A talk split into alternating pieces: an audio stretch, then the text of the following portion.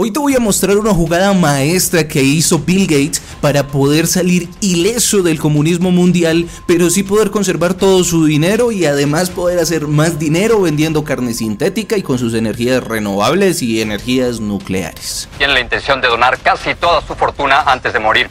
Él está convencido de que el mundo hoy está mucho mejor que antes y su dinero en muchos programas de salud ha evitado la muerte de por lo menos 8 millones de niños en todo el mundo. Imagínate que Gates planea salir de la lista de los hombres más ricos del mundo para el 2026. Una majestuosa jugada brillante de uno de los hombres más inteligentes del mundo, sin lugar a dudas. Va a transferir todo su dinero y seguramente propiedades a su fundación, a la Fundación Gates. Y yo no sé ustedes, pero a mí me suena que esta Fundación Gates es más una figura de testaferro que otra cosa. De esta manera Gates no solamente pasaría al anonimato y empezarse a mover tras las sombras, sino que también evitaría pagar la cantidad enormes de impuestos que van a empezar a pagar todos los ricos del mundo, pero resulta que no, que es que van a grabar la riqueza, nadie puede ser rico, porque resulta que todos estos millonarios tienen una figura que se llama persona jurídica.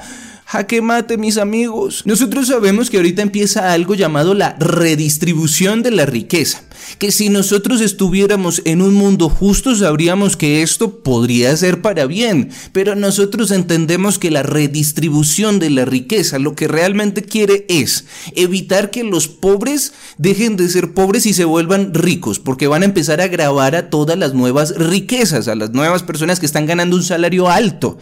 Y también lo que buscan es que los pobres estén cómodos siendo pobres porque les van a subsidiar la pobreza. Vamos a entrar en un problema, porque nosotros cuando tenemos hambre empezamos a rebuscarla y a hacer cositas, pero entonces ya la gente va a dejar de estudiar y de prepararse y de crear empresa porque pues ser pobre va a ser un negociazo. Pero volviendo al tema, que Bill Gates empiece a hacer esta jugada donde se empiece a mostrar como un tipo bonachón porque entrega su fortuna a obras de, de, beneficencia y esto por supuesto con la complicidad de los medios de comunicación, pues realmente no es algo nuevo ni es algo de extrañar. Recordemos que hace poco se descubrió que Bill Gates es dueño de gran parte de los Estados Unidos. En otras palabras, que Gates es el mayor testaferro de los Estados Unidos. Y esto lo logró gracias a que tenía distintas empresas ficticias a las que les puso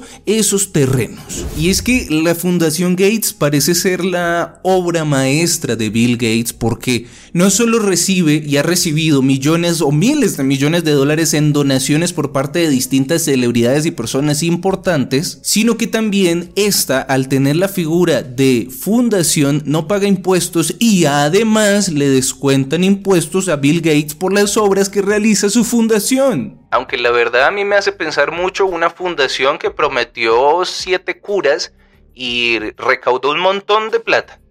Y de esas siete curas nunca sacó nada y nunca devolvió el dinero. ¿Y cómo olvidar ese momento en el que Gates abiertamente dijo que Bill, sea, él y Melinda, estaban pensando seriamente si estaban cometiendo un error al salvar la vida de los niños del África, pues porque esto aumentaba la sobrepoblación. No se supone que este tipo de fundaciones están para salvar la vida de las personas? Al parecer, esta es una fundación que se preocupa más por el control de la población y porque Gates sea cada vez más poderoso y pague menos impuestos que realmente por salvar la vida de las personas o qué sé yo, salvar al planeta. Este fue Samuel Lozano y nos vemos en una próxima ocasión.